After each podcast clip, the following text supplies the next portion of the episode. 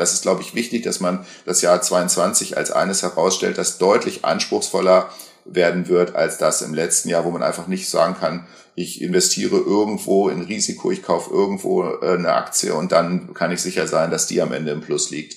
Also es ist deutlich schwieriger geworden und äh, man muss deutlich stärker differenzieren.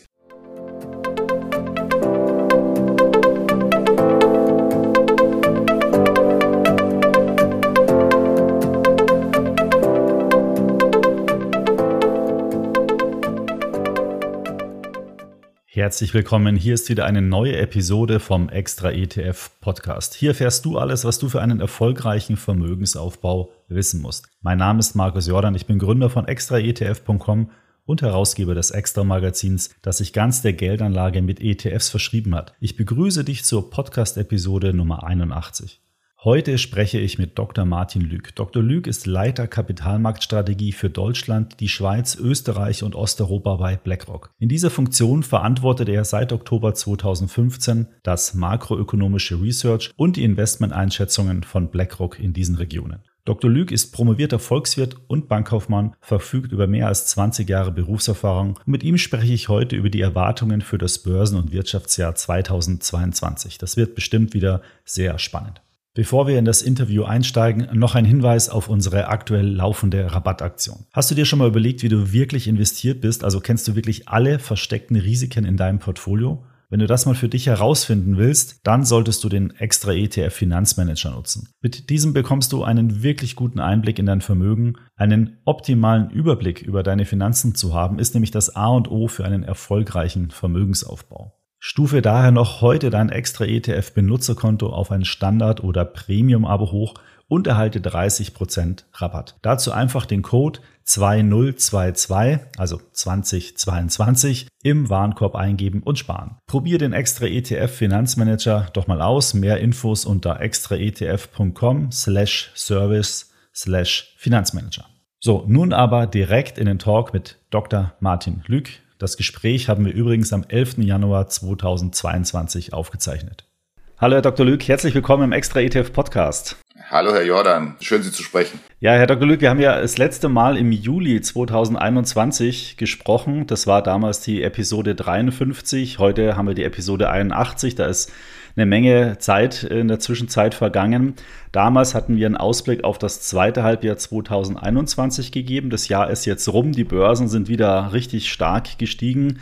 Die Wirtschaft hat sich weiter erholt und ja, heute wollen wir einen Blick in das Jahr 2022 werfen. Da gibt es ja auch einiges zu besprechen. Wir haben inzwischen eine neue Regierung, die Inflation steigt. Ähm, es schaut so aus, dass wir auch in eine Phase von höheren Zinsen jetzt äh, eintreten, zumindest mal in einigen Ländern dieser Welt. Und es gibt aber auch noch die weiter bestehenden Lieferkettenprobleme. Und ich hätte mal gesagt, dass wir das mal so Stück für Stück durcharbeiten, diese Themen. Und wir beginnen mal mit dem Thema neue Bundesregierung. Was, was kann denn sich die Wirtschaft so von der neuen Regierung erwarten? Wie ist denn da so die, die Meinung bei Ihnen? Ja, das ist jetzt eine, eine große Herausforderung, weil wahrscheinlich doch in den letzten Jahren in Deutschland relativ wenig passiert ist, was die Reformen angeht und was auch die Zukunftsfähigkeit des Landes insgesamt angeht. Äh, also das ist eine sehr ambitionierte Agenda, die die neue Ampelregierung da jetzt vorgelegt hat. Und was die wirtschaftliche Entwicklung betrifft, würde ich da auf drei Bereiche vor allen Dingen abzielen. Das eine ist äh, der ganze Bereich ähm, Erneuerung im Bereich der digitalen Infrastruktur und auch der Herausforderungen des Klimawandels. Das sind natürlich auch Ziele, die äh, extrem äh, starke äh, Beanspruchung der, der Wirtschaft, aber auch der, der Verbraucher letzten Endes äh, hervorbringen werden. Wir, wir sehen es jetzt auch an den ähm, Gesetzvorstellungen, die da aus dem Wirtschafts- und Energieministerium kommen oder dem Klimaschutzministerium, wie es jetzt neuer heißen wird äh, da, wird, da gibt es viel Konfliktbedarf natürlich auch, was die Finanzierung dieser ganzen Projekte äh, betrifft. Der zweite große äh, Themenbereich ist das ganze Thema Finanzen und Europa. Wie wird sich die neue Bundesregierung im Hinblick auf Europa positionieren? Da gab es ja praktisch in der späten Merkel-Ära auch so, so eine Art Kehrtwende mit dem Next Generation EU-Fonds, wo man sich das erste Mal auch geeinigt hat, innerhalb von Europa wirklich Transfers von ähm, einer Gruppe von Ländern zu einer anderen Gruppe von Ländern, hauptsächlich zu den eher von Corona betroffenen Ländern in Südeuropa zu, zu leisten und auch ähm, Anleihen zu begeben über das EU Budget. Das war bis dahin ein, äh, eine, ein No-Go gewesen, also insofern eine, eine komplette Richtungsänderung. Die Frage ist, wie sie positioniert sich also die neue Bundesregierung im Hinblick auf die europäische Integration, vor allem die finanzielle Integration. Das ist ähm, sicherlich das äh, Thema Nummer zwei. Und ähm, das, das dritte große Thema, da muss man einfach sagen, das ist die Frage der Außenpolitik. Da werden ja auch schon Bruchlinien jetzt erkennbar das Außenministerium unter Annalena Baerbock möchte die deutsche Außenpolitik eher ähm, wertegeleitet ähm, ausrichten, also dass man zum Beispiel auch die Menschenrechte stärker in den, äh, in den Vordergrund stellt, wenn es beispielsweise um Wirtschaftsbeziehungen zu China geht oder dass man auch gegenüber Russland einen härteren Kurs fährt. Die, das Bundeskanzleramt unter Olaf Scholz möchte eher interessengeleitet, wie das so schön heißt, vorgehen, dass man sagt, man möchte die wirtschaftlichen Interessen, die Deutschland hat, hier nicht allzu sehr äh, kompromittieren, also nicht allzu sehr äh, gefährden. Und auch da ist es natürlich wahnsinnig schwer. Wie verhält man sich äh, gegenüber China, einer Diktatur, die teilweise auch sehr aggressiv gegen die eigenen Menschen vorgeht, aber auch Drohungen gegenüber Nachbarländern äh, äh, äußert, beispielsweise gegenüber Taiwan? Wie verhält man sich da als Bundesregierung, ohne die eigenen wirtschaftlichen Interessen ähm, zu schädigen? Denn wenn man sich anschaut, wie viel Autos beispielsweise Deutschland nach China verkauft, bei einigen Autoherstellern sind das über 35 Prozent ihres Absatzes. Da gibt es so klare Abhängigkeiten, dass man da sehr, sehr schnell in einen Zielkonflikt hineinläuft. Also insofern, das ist jetzt eine lange Antwort auf diese Frage, aber die ist wichtig, weil es gibt verschiedene äh, neue Pro äh, Problembereiche, die sich die Ampelregierung gleich am Anfang äh, aufgeladen hat. Und es ist noch keineswegs äh, sicher, wie das alles ausgeht. Ja, man hatte jetzt bei dem Thema Klimawandel auch wieder aktuell äh, in den Diskussionen mit, mit der EU ähm, mitbekommen ähm, bezüglich der Einschätzung von Gaskraftwerken und Kernkraftwerken, ob die jetzt grün sind oder nicht. Das zeigt ja auch schon mal so ein bisschen, in welchem Dilemma da sozusagen man da schon steckt. Ah, ja, absolut. Und es zeigt sogar, dass diese Themenkomplexe, die ich eben erwähnt habe, miteinander verwoben sind. Wenn man daran denkt, dass gerade ja die die, in der Taxonomie, also das, äh, das, das Umlabeln von Atomkraft als äh, grüne Übergangstechnologie, das ist ja hauptsächlich ein Anliegen von Frankreich gewesen. Das heißt, wir haben ja auch einen Interessenkonflikt, der immer stärker hervortritt zwischen den vielleicht wichtigsten, zumindest den beiden größten Volkswirtschaften Europas, nämlich Frankreich und Deutschland. Und äh, das ist natürlich auch eine Herausforderung, die die neue Bundesregierung wird angehen müssen. Ja, also hier mit dem wichtigen Partner Frankreich sich zu einigen. Bisher sieht das aus, als hätte die französische Regierung hier die Uneinigkeit in der deutschen Regierung äh, weitlich ausnutzen können. Die, Sie hatten am Anfang noch das Thema Digitalisierung angesprochen. Das ist ja ein sehr großer Begriff, der, der beinhaltet ja sehr vieles. Ähm, wie ist denn da Ihre äh, Einschätzung dazu? Ich hatte letztens irgendwo einen Kommentar gelesen, da ging es darum, ähm, muss Deutschland so viel Akti oder neue Aktivitäten angehen, um zum Beispiel der Digitalisierungsgroßmacht China, den Großmächten China und USA irgendetwas dagegen zu setzen?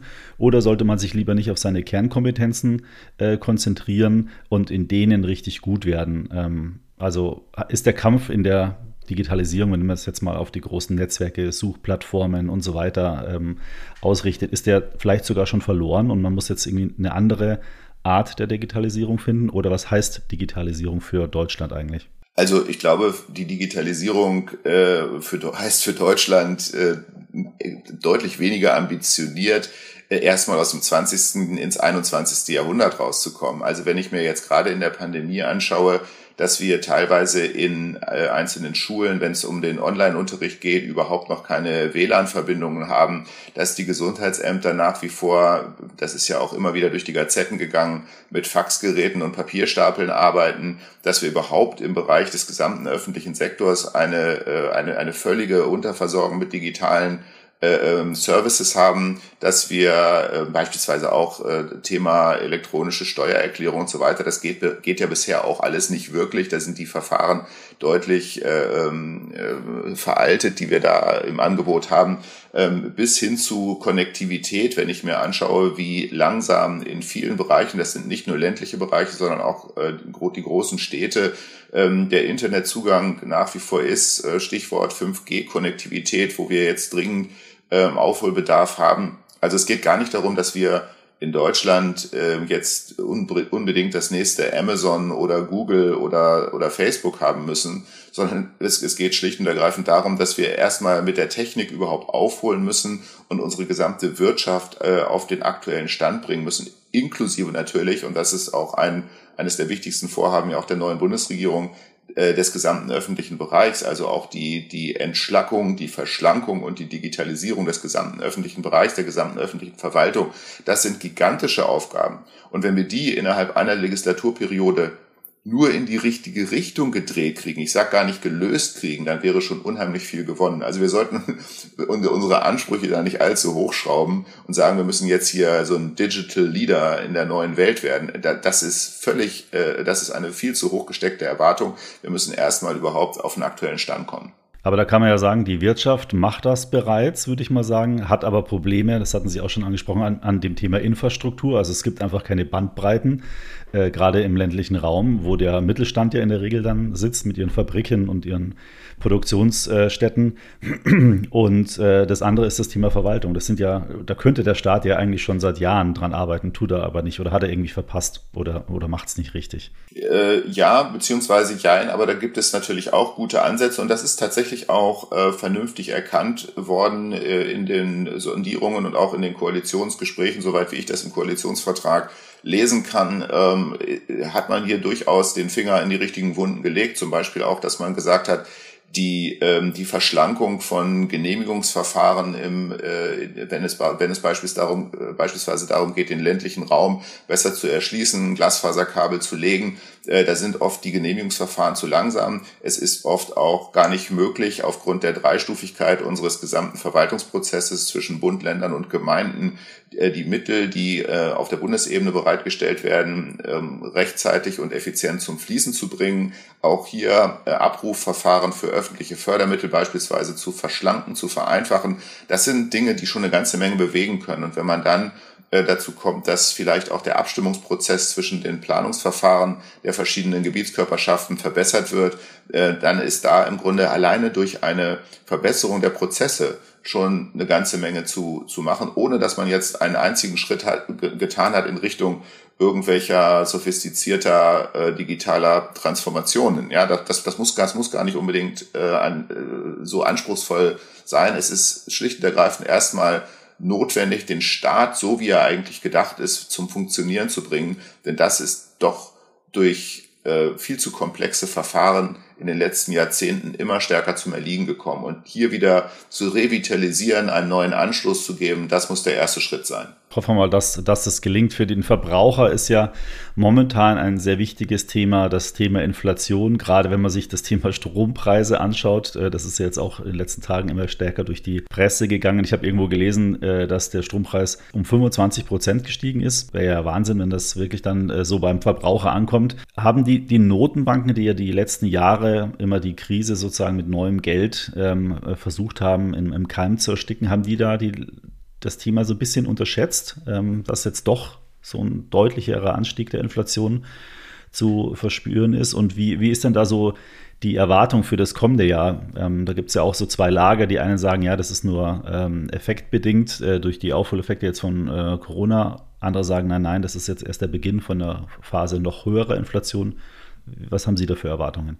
Äh, also ich glaube, äh, unterschätzt haben die Zentralbanken das in der Weise, dass man vielleicht sagen kann, numerisch hatten wahrscheinlich wenige mit so starken Zahlen gerechnet. Also beispielsweise, dass die Inflationsrate in der Eurozone Richtung Ende 21 so die 5%-Marke erreichen würde. Das hatten wahrscheinlich am Jahresanfang 21 die wenigsten gedacht. Ich beispielsweise auch nicht.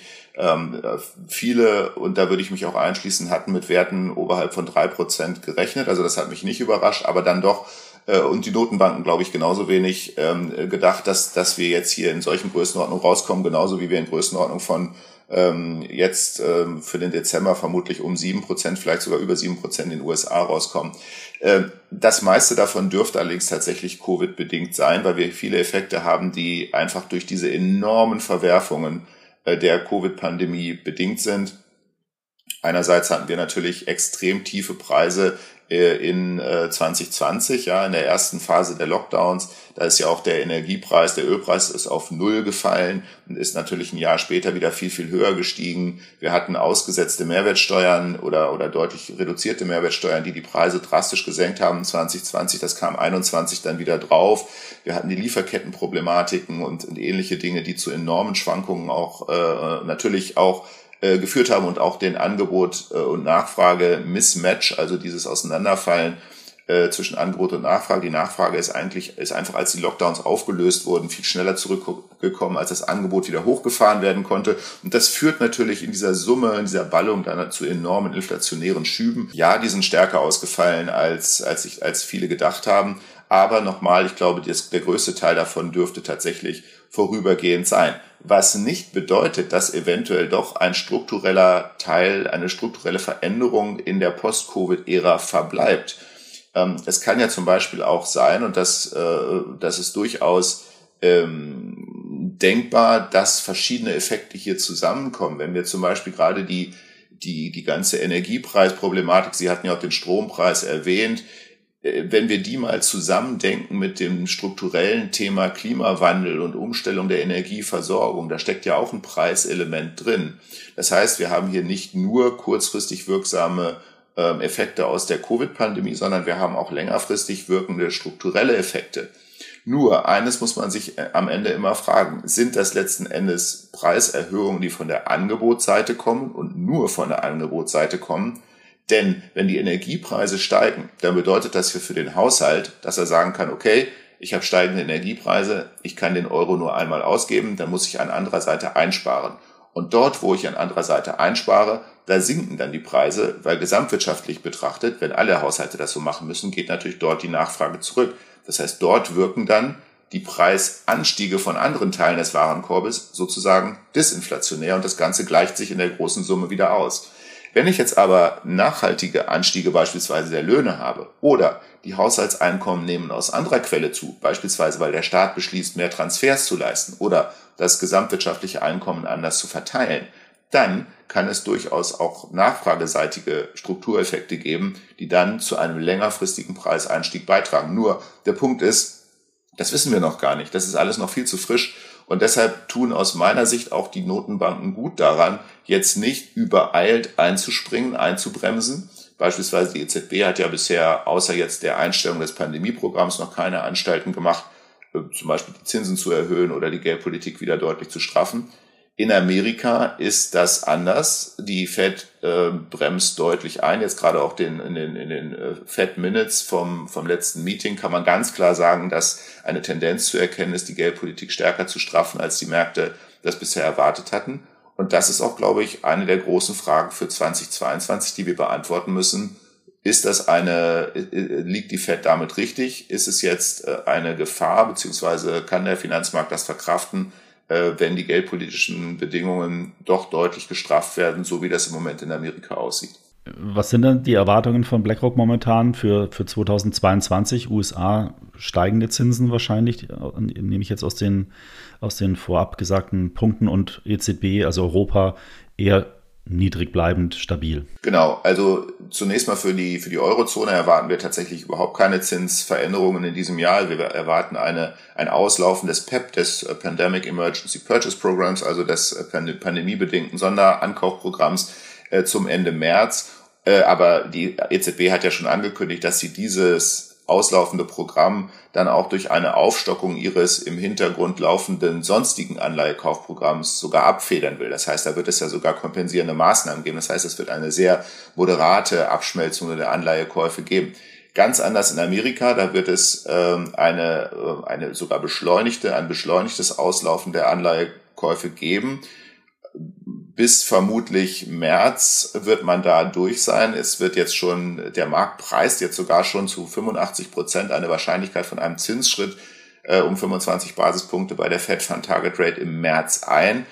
Ähm, bis zu drei weitere, äh, Goldman Sachs zum Beispiel hat jetzt gerade noch, noch einen weiteren Zinsschritt dazu genommen in den Erwartungen erwartet jetzt also sogar vier Zinsanhebungen im Jahr, äh, jetzt im laufenden Jahr 22 Ähm, das ist eine Menge. Wir sind da deutlich zurückhaltender und erwarten ein bis zwei zum gegenwärtigen Stand, wobei natürlich es sein kann, dass jetzt ähm, in den, äh, in, in, mit den Inflationsdaten äh, für, für den Dezember und dann in das Jahr hinein äh, sich die äh, sich die Erwartung nochmal ändert, denn sollte die Inflation in das Jahr 22 hinein deutlich höher äh, bleiben als erwartet, dann ähm, dann könnte sich auch der Blick hier doch deutlich Richtung mehr Zinserhöhungen auch auch im Jahr 22 ändern. Es wird jetzt sehr stark darauf ankommen, wie die ersten Inflationswerte für die ersten Monate 22 ausfallen. Mit anderen Worten, wie stark wirklich die Basiseffekte, also die wirklich nur von einem Jahr zum anderen wirkenden Einjahreseffekte die dann ja zum Teil aus der Statistik herausfallen werden, äh, wie stark das wirklich die Inflationsraten nach unten bringt. Und wenn es die Inflationsraten nur sehr wenig nach unten bringt, dann könnte eventuell doch der Zinsanhebungspfad in den USA steiler ausfallen als bisher erwartet. Es ist immer so schwierig, die Realität ähm, am eigenen Geldbeutel sieht immer ein bisschen anders aus. Ähm, ich hab, äh, bin kürzlich umgezogen, habe jetzt viele Erfahrungen auch mit Digitalisierung bei Behörden gemacht, witzigerweise, ähm, und aber auch mit Handwerkern. Äh, es ist wirklich nicht möglich, Handwerker zu bekommen und wenn, dann kriegt man teilweise Angebote. Ähm, wir müssen uns da so eine Garderobe bauen lassen. Das geht nur als äh, Spezialanfertigung ähm, und und äh, die machen dann halt auch Abwehrangebote. Wir sagen, ja, mache ich schon, aber es kostet dann x tausend Euro, äh, wo man eigentlich genau weiß, der will es eigentlich gar nicht machen, aber würde es dann machen, wenn er dann einen entsprechend hohen Preis bekommt. Und das sind doch alles Effekte, die, die da einwirken. Also ich bin mir da nicht so ganz sicher, ob, ob man da nicht deutlich höhere Inflationsraten wirklich erwarten muss. Und auch, was sie gesagt hat mit den Löhnen. Ich meine, die Leute, die, die merken, es wird alles teurer, die Löhne steigen nur moderat mit. Da werden sicherlich ähm, auch aufgrund der schwierigen Situation, die, die durch Corona entstanden ist, viele Leute eher den Anspruch haben, ich möchte einfach auch mehr Geld haben. Glauben Sie nicht, dass das einen höheren Einfluss dann auf die Inflation hat? Ja, mehr, Geld hätten wir ja alle gerne. So ist es ja nicht. Aber das muss ja irgendwo auch äh, begründbar sein, es muss bezahlt werden. Und bisher ist es immer so gewesen, dass der, dass die, die Möglichkeit für Gewerkschaften oder für Arbeitnehmer insgesamt höhere Löhne durchzusetzen, also wirklich, wenn, wenn ich dann sage, ich will mehr Geld haben und dann sagt der Arbeitgeber, ja, das wollen die anderen aber auch. Und wenn du zu viel Geld haben willst, dann gehe ich lieber noch aus Europa und hole mir da billigere Arbeitskräfte. Das hat bisher den Druck doch auf die Lohnentwicklung sehr äh, äh, gering gehalten. Was den, Look, den Druck auf die Lohnentwicklung auch gering hält, ist eben auch wieder das Thema Digitalisierung. Der Begriff taucht ja in unserem Gespräch hier immer wieder auf und auch an dieser Stelle, nämlich die Digitalisierung von Arbeitsverhältnissen, ist auch im Prinzip ein Faktor, der eher die Löhne drückt. Und äh, also schlicht und ergreifend kann man eventuell ähm, immer wieder feststellen, auch in Unternehmen, und das betrifft nicht nur das verarbeitende Gewerbe, also nicht nur die Industrie, sondern zunehmend auch äh, Dienstleistungsbereiche, dass einfach durch Digitalisierung auch immer mehr Jobs dann äh, in Frage gestellt werden, beziehungsweise gesagt wird, die Ver Verhandlungsmacht des Faktors Arbeit ist einfach ein Zeichen, beispielsweise im Bereich der, der, der Dienstleistungen sind das häufig natürlich auch schon Formen von äh, künstlicher Intelligenz oder äh, zumindest Digitalisierungsformen, die dann auch ähm, bestimmte Arbeitsverhältnisse äh, überflüssig machen, also menschliche Arbeit überflüssig machen und ersetzen können. Ähm, solange das der Fall ist, glaube ich nicht, dass wir hier auf der Nachfrageseite die Möglichkeit haben, starke äh, Lohnentwicklungen dauerhaft durchzusetzen. Natürlich haben Sie recht. Ähm, und das Beispiel mit den Handwerkern ist äh, ja auch kein Einzelfall. Das äh, erlebe ich persönlich auch und äh, viele andere äh, im Umfeld genauso. Ähm, aber auch da muss man einfach sagen, äh, ist dann in dem Moment, wo ich mir die Garderobe bauen lassen muss oder die neue Garage oder den Garten umbauen lassen muss und äh, die Handwerker sagen, das kostet jetzt aber 20 Prozent mehr, als es noch vielleicht vor zwei Jahren gekostet hätte, dann muss ich ähm, an anderer Stelle auf diese Mehrausgaben verzichten, es sei denn, ich habe mehr Einkommen. Ähm, Nochmal, angebotsseitige Inflation wirkt immer disinflationär in anderen Teilen des Warenkorbes, weil sie schlicht und ergreifend andere Nachfrage verdrängt. Es sei denn, ich habe auf der Nachfrageseite entsprechendes Potenzial. Im Moment sind die Arbeitnehmer in der Lage, höhere Preise zu zahlen. Höhere Preise für den Handwerker, höhere Preise für den Strom, höhere Preise für, äh, für andere Dinge, weil sie in der Pandemie auf Konsum verzichten mussten und weil die Sparquoten so hoch sind. Das heißt, im Moment ist ich spreche jetzt nicht von jedem einzelnen Haushalt, weil ich weiß, in vielen, vielen Haushalten führt das zu enormen Knappheiten, klar. Aber gesamtwirtschaftlich gesprochen, für die, also für die, für die Volkswirtschaft als Ganzes, kann man sagen, dass im Moment die, äh, die Sparquoten hoch sind und tatsächlich die Mittel da sind, um Preisanstiege durchzusetzen. Das haben, das ist ja auch der Grund, warum im abgelaufenen Jahr 21 die Unternehmen so klotzig verdient haben und die Margenausweitung so stark war, weil einfach die Gewinnüberwälzungsspielräume da waren. Nur ist das kein dauerhaftes Phänomen. Das ist auch eine Folge der äh, wieder anspringenden Konjunktur, der, der wieder anspringenden Nachfrage nach der Pandemie. Das ist nicht so äh, für die Ewigkeit bestimmt. Und auch das, glaube ich, ist ein Punkt, der häufig übersehen wird in der öffentlichen Diskussion um diese Frage, wie nachhaltig, wie langfristig ist wirklich der Anstieg in den, in den Inflationsraten. Auf der anderen Seite könnte man halt noch einwerfen, die Aktienmärkte sind extrem stark gestiegen, die Immobilienmärkte, vor allen Dingen in Deutschland ja relevant, sind auch extrem stark gestiegen. Und äh, sage ich mal ein Beispiel, wenn jemand äh, in München vor, was weiß ich, 20 Jahren ein kleines Apartment gekauft hat, das hat sich wahrscheinlich für vier, fünffacht vom Preis her oder vielleicht sogar noch mehr. Wenn der das jetzt verkauft, äh, die Person, dann hat sie ja richtig viel Geld zur Verfügung und kann dann auch entsprechend konsumieren. Also das, das sind doch auch Themen. Oder auf der anderen Seite auch Leute, die viel Geld auf dem Sparkonto, Tagesgeldkonto haben, keine Zinsen bekommen haben. Okay, aber jetzt haben ja doch alle Banken im letzten Jahr so nach und nach Negativzinsen eingesetzt. Dann überlegen die sich vielleicht auch, oh Gott, bevor ich es jetzt auf dem Konto äh, liegen habe, dann mache ich mir doch meine, meine Garderobe jetzt doch neu. Und dann habe ich ja auch wieder einen Druck. Also sozusagen neue Nachfrage, nicht nur durch die Sparquote, also das, was über das Einkommen gespart wird, sondern was über den massiven Vermögensanstieg auch neu in, in sozusagen den Kreislauf jetzt kommt. Ja, äh, also aus der, aus der Empirie gesprochen kann man sagen, dass, dass solche Effekte natürlich auch äh, in der Marge mit eine Rolle spielen können, aber nicht ausschlaggebend sind. Also wir sehen zum Beispiel auch, dass die, dass die steigenden Immobilienpreise sich ähm, nicht über über die, diesen Effekt, also wenn Immobilien beispielsweise dann veräußert werden und die, äh, ähm, die Verkäufer nehmen dann das Geld und konsumieren davon und kaufen sich den, den fünften Ferrari, äh, so ist es nicht. Ja, das, äh, es, die, die Art, wie steigende Immobilienpreise zur Inflation beitragen, ist eher ein anderer Effekt, nämlich weil steigende, ähm, steigende Kaufpreise für Immobilien auch Effekte haben auf beispielsweise Investitionen, weil je teurer Immobilien werden, desto mehr lohnt es sich in diese Immobilien zu investieren. Und diese Investitionen, Sie haben die Handwerkerpreise angesprochen, aber natürlich auch die, die Baumaterialpreise oder auch äh, die, die, die Preise für, was weiß ich, für das, für das Gartenhäuschen oder, oder andere Dinge, die steigen dann.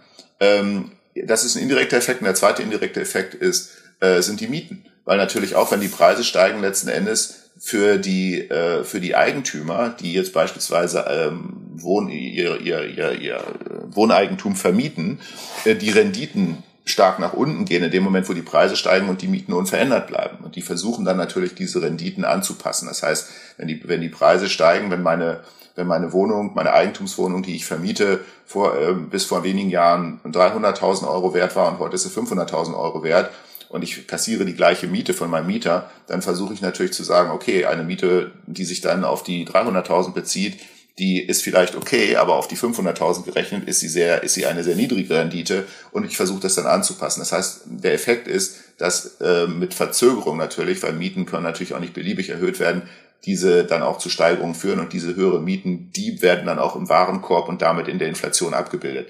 Also auf diese Weise ist es nicht ganz falsch zu sagen, dass natürlich auch die, die sogenannte Asset Price Inflation, also beispielsweise das Steigen von Immobilienpreisen, dazu führt, dass indirekt Inflation ähm, in den klassischen Güterkategorien mit nach oben geschoben wird, aber eben nur sehr äh, ähm, bedingt und auch sehr verzögert. Also das ist ein, ein indirekter Effekt. Die, die Weltwirtschaft hat ja so insgesamt eigentlich das alles mittlerweile so ganz gut überstanden, sage ich mal, beziehungsweise hat, äh, äh, sagen wir, ist durch die Krise ganz gut durchgekommen. Ähm, jetzt gibt es aber ja durch diese hohe Nachfrage auch, hatten wir vorhin auch schon mal ganz kurz in der Einleitung das Thema Lieferkettenprobleme. Wenn man sich jetzt zum Beispiel mal die Autobauer anschaut, die konnten das ja ganz gut überspielen. Ähm, wenn ich das richtig verstanden habe, haben die halt eher ihre Chips, äh, die sie da bekommen haben, in die hochpreisigen, hochmarschigen äh, Modelle äh, eingebaut, um da halt den Gewinn sozusagen ähm, auch zu erwirtschaften. Dann der Elektromarkt wurde da, ähm, die Elektroautos wurden da ähm, bevorzugt. Ähm, Jetzt hat sich die, diese Lieferkettenproblematik ja noch nicht wirklich gelöst. Ist es dann was, was man vielleicht im Jahr 2022 im Auge behalten sollte, dass da vielleicht noch mal was um die Ecke kommt, dass es doch für die Wirtschaft dann Probleme gibt, wenn eben diese Lieferketten nicht wieder in Gang gesetzt werden können? Ja, ich denke, dass äh, der Punkt eher so ist, dass man sagen kann, die Lieferkettenproblematik entspannt sich viel, viel langsamer als erwartet. Ich glaube, das hatte kaum jemand gedacht, dass es so lange dauern würde, bis das wieder äh, sich alles normalisiert. Da kamen auch Effekte dazu. Wir hatten zum Beispiel eine Wasserknappheit in Taiwan. Taiwan ist einer der größten Halbleiterhersteller der Welt und das praktisch eine, hat auch noch eine, eine Angebotsverknappung gegeben. Aber natürlich auch hat es gebraucht und braucht auch weiter Zeit, diese enorm fein abgestimmten Lieferketten, wie wir sie vor der Pandemie hatten, also praktisch eine Just-in-Time-Fertigung auf globaler Ebene, wo man genau sagen konnte, Containerschiff XY legt äh, zu einem bestimmten Zeitpunkt in Bremerhaven oder Rotterdam an dann können bestimmte Komponenten mit einer Zeitverzögerung von ein, vielleicht maximal zwei Tagen in den Produktionsprozessen in den Automobilwerken in Europa eingebaut werden. Das, äh, wenn das verzögert wird, das braucht natürlich unglaublich viel Zeit, bis das wieder verlässlich und in der gleichen Abgestimmtheit wie vor der Pandemie äh, hinbekommen wird. Ich glaube, das ist einfach ein Punkt. Und für 22 hätten wir erwarten können, dass sich das weiter auch äh, normalisiert. Jetzt, müssen, jetzt haben wir aber neue Unsicherheiten bekommen, weil wir wissen, wie enorm disruptiv dieser erste Lockdown in China vor allen Dingen gewesen ist, weil China mit seinem enormen Gewicht in der Weltwirtschaft und äh, vor allen Dingen auch für, für industrielle Zwischenprodukte, äh, die, die in vielen Teilen verbaut werden, auch in Europa, äh, dieses Fehlen von Containerladungen aus China in den ersten Monaten des Lockdowns, und hier reden wir vom Frühjahr 2020, also vor fast zwei Jahren, wie, wie sehr das heute bis heute nachwirkt. Ja. Äh, und jetzt haben wir ja äh, die Omikron-Variante, die sich enorm schnell verbreitet. Wir haben jetzt im Februar, Anfang Februar, am 4. Februar beginnen die Olympischen Winterspiele in, in, in China, in Peking. Und äh, das heißt, die Frage ist, steht uns eventuell ein neuer chinesischer Lockdown ins Haus? Wir haben jetzt gerade vor ein paar Tagen die Meldung bekommen, dass es in der Nähe von Peking die ersten Omikron-Fälle äh, schon gegeben hat. Und das, obwohl die Olympiade noch gar nicht begonnen hat. Das heißt, ähm, und wir wissen, wie hart die chinesischen Behörden auch reagieren auf die, auf die Pandemie, weil sie natürlich mit ihrer No-Covid-Strategie bisher auch da sehr radikal gefahren sind und auch relativ erfolgreich. Mit anderen Worten, es kann passieren, dass wir so eine Art äh, ähm, Wuhan Reloaded sehen, äh, zumindest äh, jetzt in einer abgeschwächten Form infolge der äh, der Kombination aus Winterolympiade und Omikron. Und das heißt, wir sehen, das, heißt, wir könnten nicht eine, wie soll ich sagen, weitergehende Reparatur der bisherigen Beeinträchtigungen von Wirtschaft, von Lieferketten sehen, sondern eventuell sogar neue Beeinträchtigungen, die sich jetzt infolge dieser, äh, dieser Situation ergeben. Und insofern glaube ich auch, ja, 22 wird ein Jahr, in dem wir weiter über äh, Unterbrechungen bei den Lieferketten reden mit den entsprechenden Auswirkungen für die Produktionskapazitäten der Unternehmen hierzulande und natürlich auch mit den entsprechenden Auswirkungen auf die Inflationsraten, wie wir es vorher besprochen haben. Denken Sie, dass jetzt äh, europäische Unternehmen vielleicht auch drüber nachdenken, zu sagen, okay, dann, dann holen wir doch vielleicht Teile der Produktion doch wieder zurück nach Europa, um das ein bisschen, sagen wir mal, zumindest auf dem gleichen Kontinent zu haben und nicht, nicht so im gleichen Wirtschaftsraum zu haben, auch um nicht so Probleme mit den Lieferketten zu haben? Also das ist zumindest etwas, was die Unternehmen nach Umfragen, diese Folgen sind ja schon relativ lange absehbar und entsprechend gibt es auch schon Befragungen, die bei deutschen und europäischen Unternehmen gemacht wurden äh, in der ersten Jahreshälfte 2020, also unter dem Eindruck der ersten Lockdown-Welle und der ersten Beeinträchtigung auch von Lieferungen aus Asien. Da haben drei Viertel ungefähr der Unternehmen gesagt, ja, sie wollen auf jeden Fall über neue Lieferkanäle auch nachdenken und ihre Lieferbeziehungen äh, diverser aufstellen, auch ein bisschen weniger anfällig aufstellen. Und ja, das, äh, das ist auf jeden Fall die Ansage, dass man versuchen möchte, ähm, breiter aufgestellt zu sein. Das ist ja auch gerade ein Punkt, wo man gesagt hat, wir haben das damals die Neuverkabelung der Globalisierung genannt, ja, wo man gesagt hat, diese bisher sehr einseitigen Lieferströme äh, aus Asien kommen hier die industriellen Vorprodukte und dann erfolgt ein großer Teil des Veredelungsprozesses hier in Europa und dann gehen die Produkte von hier wieder raus in die Welt dass, dass hier doch eine, äh, eine, eine Veränderung zumindest in Teilen dieses Wertschöpfungsprozesses stattfindet. Jetzt muss man mal sehen, wenn die Unternehmen das äh, unter dem Eindruck der Notlage am Hochpunkt der Pandemie gesagt haben und vielleicht auch jetzt, da die Pandemie nach wie vor andauert, ähm, auch vielleicht weiter planen. Ob sie das dann wirklich in die Tat umsetzen und in welchem Umfang, das bleibt abzuwarten. Das muss man immer so ein bisschen sehen, ja, zwischen den Ankündigungen von Unternehmen und dem, was dann in der Realität wirklich passiert, liegen doch manchmal große Unterschiede. Aber ähm, am Ende des Tages ist es sicherlich so, dass die Welt nach Covid nicht mehr genauso aussehen wird wie die Welt vor Covid. Also das können wir, glaube ich, mit ziemlicher Sicherheit inzwischen sagen. Ja, sehr, äh, sehr spannend. Es bleibt auf jeden Fall spannend. Jetzt sollten wir das vielleicht noch mal ganz kurz äh, zusammenfassen äh, und, und für den Anleger ein bisschen äh, griffiger machen. Weiß nicht, ob Sie sich da jetzt so weit aus dem Fenster lehnen wollen, und, um zu sagen, ja, wie sollte man denn jetzt sein Portfolio aufstellen? Ähm, wir sind ja eigentlich immer Verfechter, möglichst breit streuen, Aktien, Anleihen, entsprechend dem eigenen Risikoprofil. Aber wie würden Sie das einschätzen? Muss man, äh, in welchem Grad muss man Aktien haben, Anleihen, vielleicht Gold? Was, was gibt es sonst noch für Anlageklassen, die 2022 in einem Portfolio enthalten sein sollten und vielleicht auch ein bisschen die Gewichtung? Ja, ganz klar, die, die Aufteilung des Portfolios sollte natürlich immer äh, so sein, dass man, dass man nie alle Eier in einen Korb legt. Das ist mal die Regel Nummer eins. Und das äh, ändert sich natürlich jetzt auch nicht durch die Erkenntnisse aus der Pandemie. Was man auch sagen kann, ist, dass an der Situation, dass die Zinsen ähm, selbst wenn wir jetzt ähm, wieder den, den, den, den absoluten Tiefpunkt verlassen und äh, da, da muss man ja auch immer sehen, wir reden ja immer von Zinsen, aber wir müssen sehen, dass das Paar Zinsen und Inflation eigentlich zusammengehört. Und wenn man diese beiden Begriffe zusammennimmt, dann kommt man dabei bei den Realzinsen raus. Das heißt, eigentlich aus Finanzmarktsicht sind die Nominalzinsen ähm, relativ uninteressant. Was zählt, ist immer, sind immer die Zinsen im Blick auf die Inflation, also die Realzinsen. Und die haben sich äh, erkennbar von ihrem Tief gelöst. Und das hat eben nicht nur den Grund, dass die Zentralbanken äh, wieder anfangen, so ein bisschen Tippelschritte nach oben zu unternehmen, sondern auch, dass die Inflation vermutlich deutlich zurückkommt. Ja, äh, wenn die Inflation sinkt, dann bedeutet das ja, dass ich von, der, von, den, von, den, äh, von den Zinsen, die ich habe, weniger Inflation abziehe. Und das heißt, die, diese, die, die Realzinsen, die dabei rauskommen, werden weniger negativ. Und genau dieses Phänomen bedeutet, dass wir vermutlich ein sehr herausforderndes Jahr bekommen werden, das zweite Jahr in Folge, in dem für die Anleihemärkte erheblicher Gegenwind besteht und die Anleihemärkte wahrscheinlich eher ein Jahr äh, haben werden, in dem die äh, Erträge negativ sein werden, in dem man als Anleiheinvestor Geld verliert. Ähm, also sollten wir weiter in Aktien übergewichtet sein, selbst wenn die Unterfütterung durch die Realzinsen nicht mehr ganz so stark ist wie im letzten Jahr. Ähm, der Gegenwind für Aktien nimmt auch etwas zu. Ich hatte schon die äh, Straffung der geldpolitischen Bedingungen, vor allen Dingen in Amerika. Das sind natürlich die Leitmärkte, die wichtigsten Märkte gesprochen und da droht ein bisschen Gegenwind. Ich hatte davon gesprochen, dass auch in diesem Jahr die Gewinnüberwälzungsspielräume der Unternehmen nicht mehr so groß sein werden, die wir im letzten Jahr gehabt haben. Die waren ja exorbitant.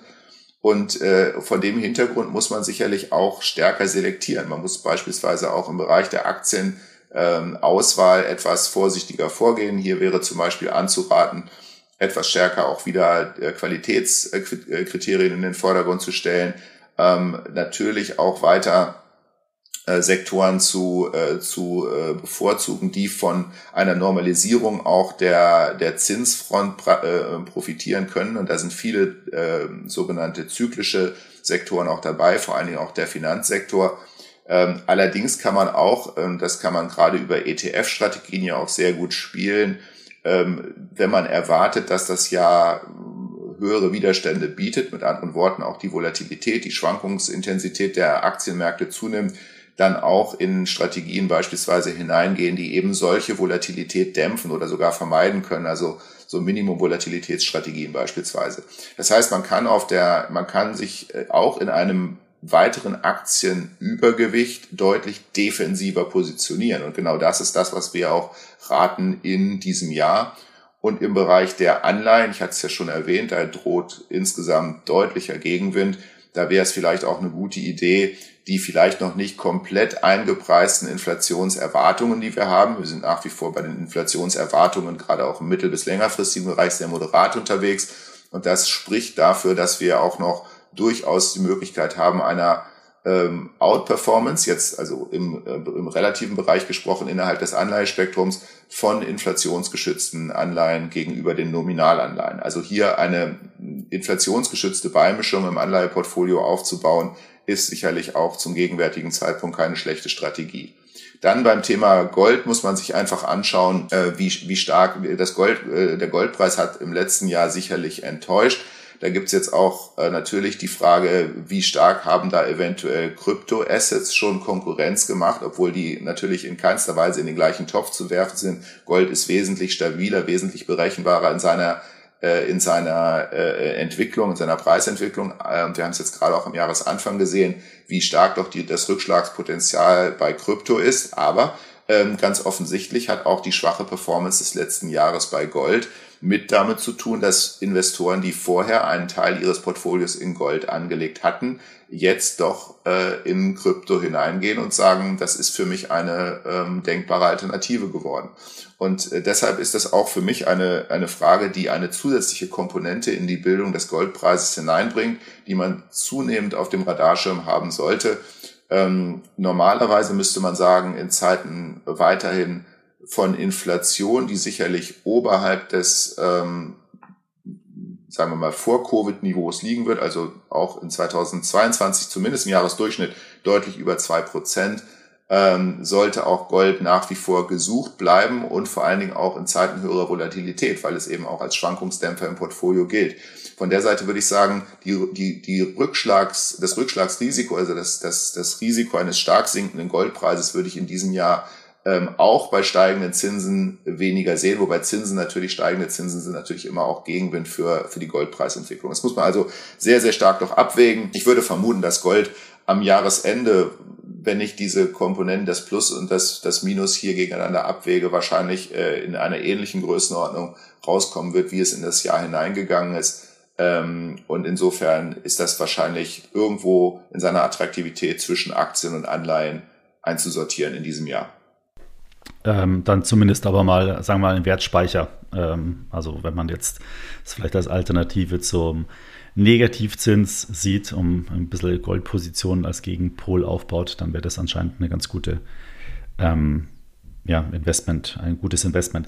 Ich habe noch mal ganz kurz eine Frage zu dem Thema Aktien. Äh, da hatten Sie ähm, von Qualitätsaktien gesprochen. Jetzt hatten wir ja gerade in den letzten, sagen wir mal, letzte Woche einen deutlich starken Ausverkauf bei Technologieaktien. Ist das schon so ein bisschen das Anzeichen, dass jetzt Leute nicht mehr so sehr auf Wachstumswerte setzen und eher schon switchen in Qualitätswerte oder ist es durch andere Parameter jetzt ausgelöst worden? Das ist sicherlich ein Punkt. Ich glaube aber mehr, dass es äh, gar nicht so sehr daran liegt, dass man hier einen Gegensatz aufbaut zwischen Qualität und, und Technologie. Äh, anders als vor 20 Jahren in der Dotcom-Blase äh, sind ja heute sehr viele Technologieunternehmen auch solche, die sehr starke Gewinnströme haben, sehr verlässliche Geschäftsmodelle, sehr niedrige Verschuldung. Das war vor 20 Jahren als komplett anders. Da war Technologie praktisch das gesamte Gegenteil von, von Qualität im Aktienportfolio. Das ist heute anders. Nee, der, der Grund, warum die Technologiewerte so stark abverkauft haben äh, vor kurzem, sind einfach die, äh, die, die Fed Minutes gewesen. Ja, also die, die Interpretation, dass die äh, amerikanische Notenbank stärker die Zinsen ein, äh, die, die, die Geldpolitik stärker einbremst und die Zinsen eventuell schneller und stärker erhöht und weil Technologieunternehmen definitionsgemäß, also Wachstumsunternehmen, einen großen Teil ihrer Gewinnströme weiter in der Zukunft haben, betrifft sie eine Zinssteigerung stärker, weil dann eben diese Gewinnströme, die in der Zukunft liegen, mit einem höheren Zins diskontiert werden müssen. Und genau das ist der Punkt. Steigende Zinsen sind eigentlich immer Gegenwind für, für Wachstumsaktien. Und das ist der Punkt. Das hat hier diese Kursbewegung ausgelöst. Ich hatte im ersten Moment gedacht, äh, an das Thema, was Sie jetzt gerade beschrieben haben, hatte ich, hatte ich nicht im Kopf. Ich hatte nur gedacht, okay, eine Apple, eine Google, die haben alle so hohe Cash-Reserven, die müssten sich doch eigentlich freuen, die Aktionäre, wenn die Zinsen steigen, weil dann können sie diese Cash-Reserven endlich mal ein bisschen rentabel ähm, investieren. Ähm, aber ja, demnach ist es nicht so klar, wenn Sie diese Discount-Modelle dann entsprechend von den Umsätzen und Gewinnen Erwartungen äh, heranziehen, dann hat das natürlich einen anderen Einfluss. Das ist, das ist richtig, das ist nach wie vor der maßgebliche Treiber hier, die Gewinnerwartungen. Und äh, letzten Endes ist es auch so, dass der Markt da sehr, sehr stark auch ähm, so ein bisschen reflexiv äh, sich verhält. Ja, also in dem Moment, wo man weiß, in welche Richtung typischerweise bestimmte Marktsegmente laufen, wenn sich bestimmte Makroparameter in eine bestimmte Art verändern, dann, äh, dann, dann wird eine große, ein großer Teil der Marktreaktion auch zumindest initial erstmal in diese Richtung gehen ähm, das ist so eine, das ist wie gesagt dieses Selbstreferenzielle auch der Märkte, äh, muss nicht immer sinnvoll sein, hat sich aber immer wieder herausgestellt, dass es schwierig ist und teilweise auch gefährlich, äh, sich dagegen zu stellen. Ja, super. Dann halten wir mal fest. Sie können vielleicht nochmal korrigieren, falls ich jetzt das falsch zusammenfasse. Also Aktien eher konservativer aufstellen, vielleicht also mehr in zyklische Sektoren, vielleicht auch Finanzwerte ein bisschen näher anschauen. Bei Anleihen nach wie vor vorsichtig sein. Ähm, hier könnte man sich das Thema inflationsgeschützte Anleihen nochmal anschauen. Gibt es auch ETFs dazu und äh, Gold eher stabil. So kann man es wohl zusammenfassen. Wie gesagt, generell ist wichtig, nach wie vor ist das eine Risk-on-Positionierung, also eine Übergewichtung auch in Aktien gegenüber der Benchmark, was immer die eigene Benchmark sein möge. Aber da sind ja auch, ist ja auch jeder äh, Anleger unterschiedlich, Privatanleger, institutionelle Anleger etc ähm, aber eben mit geringerem Rückenwind und auch mit, äh, mit, der, mit der Erwartung stärkeren Gegenwindes bei Risikoassets als noch im letzten Jahr. Das ist, glaube ich, wichtig, dass man das Jahr 22 als eines herausstellt, das deutlich anspruchsvoller werden wird als das im letzten Jahr, wo man einfach nicht sagen kann, ich investiere irgendwo in Risiko, ich kaufe irgendwo äh, eine Aktie und dann kann ich sicher sein, dass die am Ende im Plus liegt. Also es ist deutlich schwieriger geworden und äh, man muss deutlich stärker differenzieren. Okay, super. Vielen Dank äh, nochmal für die Zusammenfassung. Ja, vielen Dank auch für die Zeit. Wir haben jetzt knapp eine Dreiviertelstunde äh, gesprochen, ähm, waren wieder sehr viele interessante Aspekte mit dabei. Ich bin mal so frei und lade Sie gleich wieder zum Halbjahr äh, wieder ein. Dann machen wir wieder ein kleines Update. Äh, das haben wir die letzten Jahre jetzt auch mal gemacht. Also würde ich mich gerne bei Ihnen nochmal melden. Vielen Dank, ähm, schönen äh, Jahresstart und ja, bis zum nächsten Mal, Herr Dr. Glück. Danke Ihnen auch, Herr Jordan. Alles Gute für, für 22. Vielen Dank für die Einladung heute und ich freue mich auf das Gespräch in einem halben Jahr. Perfekt, super. Dann bis dann. Tschüss. Bis dahin. Tschüss. Ich hoffe, dir hat das Experteninterview mit Dr. Martin Lück gefallen und du konntest ein paar Punkte für deine persönliche Anlagestrategie für das Jahr 2022 mitnehmen. Wenn du hier im Extra ETF Podcast mal einen speziellen Gesprächspartner hören möchtest, dann sende mir doch gerne deinen Wunsch an podcast@extraetf.com. Ich werde dann versuchen, ob ich das für dich organisieren kann. Wenn dir mein Podcast gefällt, dann empfehle ihn doch bitte einer guten Freundin oder einem guten Freund weiter. Und wenn du den Podcast über die Apple Podcast App hörst, würde ich mich dort über eine Bewertung wirklich sehr freuen. Damit steigen wir dann im Apple Ranking und können so noch mehr Anleger über ETFs und erfolgreiche Geldanlage informieren. Zum Schluss noch eine letzte Empfehlung. Wir betreiben auf Facebook eine Gruppe mit dem Namen ETF-Strategie. Dort tauschen sich aktuell über 50.000 Anlegerinnen und Anleger über ETFs aus. Wenn du also mal eine Frage zum Thema ETF hast, dann erhältst du dort sicher eine kompetente Antwort von unserer ETF-Community. Bis zum nächsten Podcast. Ich freue mich, wenn du da wieder reinhörst.